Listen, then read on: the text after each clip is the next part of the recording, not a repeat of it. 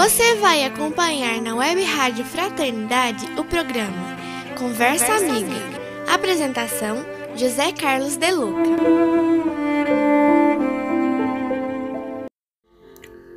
Olá, caro amigo. Estamos na nossa conversa amiga desta semana. Hoje registrando uma passagem do livro Boa Nova, psicografia de Chico Xavier, pelo espírito Humberto de Campos. Um diálogo havido entre o apóstolo Tiago e Jesus. Tiago interpelou o mestre da seguinte forma: Mestre, sendo Deus tão misericordioso, por que pune seus filhos com defeitos e moléstias tão horríveis? Uma pergunta que provavelmente todos nós gostaríamos de fazer a Jesus. E muitas vezes ficamos pensando que pessoas sofrem porque estão sendo punidas por Deus. Mas vejamos a resposta que o Cristo dá. Acreditas, Tiago? respondeu Jesus, que Deus desça de sua sabedoria e de seu amor para punir seus próprios filhos? O Pai tem o seu plano determinado com respeito à criação inteira. Mas dentro desse plano, a cada criatura cabe uma parte na edificação, pela qual terá que responder. Abandonando o trabalho divino para viver ao sabor dos caprichos próprios, a alma cria para si a situação correspondente, trabalhando para reintegrar-se no plano divino, depois de se haver deixado levar pelas sugestões funestas contrárias à sua própria paz. O diálogo prossegue, mas depois poderemos consultá-lo. Aqui nos cabe refletir um pouquinho sobre essa afirmação de Jesus. A primeira ideia que fica claro na fala do Mestre é que Deus não pune seus filhos. E Jesus diz que Deus não desceria de sua sabedoria e de seu amor para punir as suas próprias criaturas. Então, Deus é sabedoria, Deus é amor, e o amor não castiga.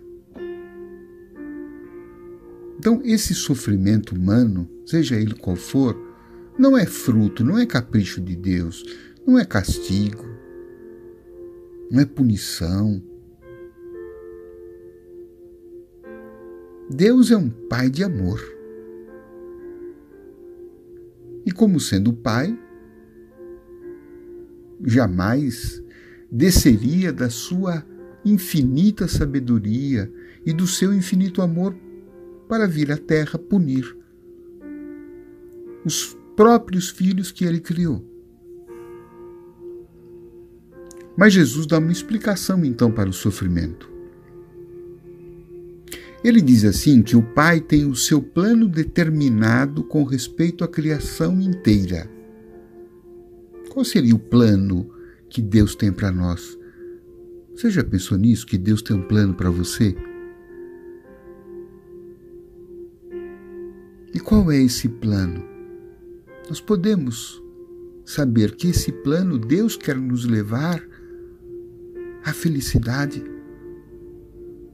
Deus quer nos levar a uma situação de plenitude, de abundância, de amor. Que outro propósito teria Deus para os seus filhos senão dar a eles o melhor aquilo que preenche a nossa alma de uma alegria imorredora? Então, esse é o plano que Deus tem para nós. E como é que ele, ele executa esse plano? Através da lei da evolução. Esse estado de plena felicidade, ele será construído por cada um dos seus filhos através do nosso merecimento, do nosso crescimento, da conquista dos valores, daquilo que realmente nos fazem felizes. Por isso que a, a evolução é para nós um, uma ferramenta da conquista dessa felicidade. E Deus vai nos levar para lá. Cedo ou tarde, leve mais tempo, menos tempo, dependendo de cada um, nós vamos chegar a esse estado de perfeição e esse estado, consequentemente, dessa felicidade que tanto almejamos. Muito embora, desde já, nós já possamos sentir, dentro do nosso nível de evolução, uma felicidade relativa. E quanto mais a gente perceber e entrar dentro desse plano de Deus, porque aí então entra a nossa parte, como disse Jesus, dentro desse plano, a cada criatura cabe uma parte na edificação. Será que eu estou cumprindo esse plano? Será que eu estou me tornando a pessoa, uma pessoa melhor? Será que eu estou me capacitando? Será que eu estou evoluindo? Será que eu estou crescendo? Será que eu estou desenvolvendo mais aptidões, aperfeiçoando virtudes, colocando em prática os meus talentos. Enfim, estou me tor tornando uma pessoa melhor. Não uma pessoa perfeita, porque a perfeição virá ao longo de muitas e muitas experiências.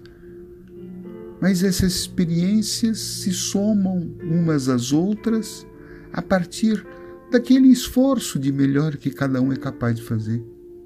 Como é que eu posso ser uma pessoa né, que se encaixe nesse plano divino de uma sociedade feliz, de uma sociedade justa, né, de relações saudáveis, de relações fraternas, em que ninguém passe fome, em que ninguém seja machucado, violentado, que ninguém seja usurpado que todo mundo possa sentar na mesma mesa e comer do mesmo pão, beber do mesmo vinho, que a gente não tenha mais ódios recíprocos, que a gente respeite o ser humano, que a gente respeite a gente, que a gente dê para nós o melhor que é capaz de dar. E dando o melhor para si, vamos dar o melhor para o próximo. Esse é o plano de Deus. E o quanto que eu estou me dedicando para executar esse plano. Mas quando a gente abandona esse trabalho divino, quer dizer, o trabalho né, desse, desse reino de Deus dentro de nós, e a gente se tornar essa criatura divina, maravilhosa, amorosa, e a gente passa a viver apenas ao sabor dos caprichos próprios, ou seja, a gente vive uma vida mais egoísta. A gente vive muito no orgulho, apenas preocupado em atender os próprios desejos e que se danem as necessidades dos outros. E se para atender os meus desejos eu tenho que pisar nos outros, eu piso. Quer dizer, eu estou saindo fora desse plano de Deus. Eu estou saindo fora da rota. E quando eu saio fora da rota, aí sim então surge né, as dificuldades, aí vem a dor, aí vem o sofrimento. Não como castigo, mas como uma informação que nos chega da consciência divina, dizendo: olha, você saiu do plano. Você está tomando um outro caminho. Você está saindo fora da ordem. E aí então o sofrimento surge. Mas surge com o objetivo de fazer com que a gente volte. Que a gente se reintegre a este plano divino, que é um plano de amor. O plano divino não é outro senão um plano de amor. Quanto você está se amando, fazendo o melhor por ti. Quando você é um ser que agrega e não um ser que desagrega. Um ser que cuida de, você, de si e não que se machuca, que se abandona um ser que também pensa na felicidade do outro e procura viver em harmonia com o outro, viver em harmonia com a natureza, viver em harmonia com os animais. Este é o plano divino. Então, o sofrimento é um convite para que a gente volte, como disse Jesus, esta reintegração aos objetivos que Deus tem para cada um de nós. Então, eu creio que, diante dessa explicação de Jesus, a gente pode fazer uma pequena reavaliação de vida, né? o quanto que eu estou dentro desse plano divino, o quanto que eu estou saindo fora dele.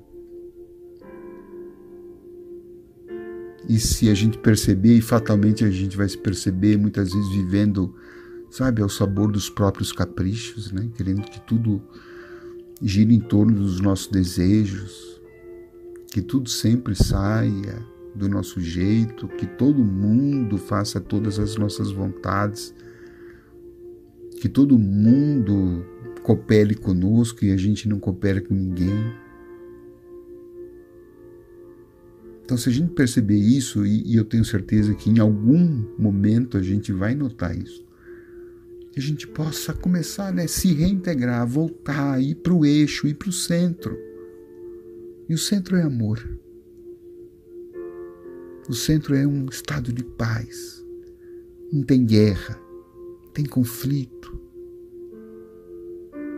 O centro é o bem. Quero fazer bem para mim, mas quero também fazer bem para o meu semelhante.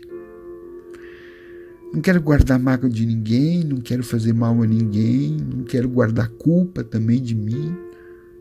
Eu quero ficar no centro. O centro é amor, o centro é quentinho, o centro é aconchegante. O centro me dá paz, o centro me dá segurança, me protege. É isso que Deus quer para gente.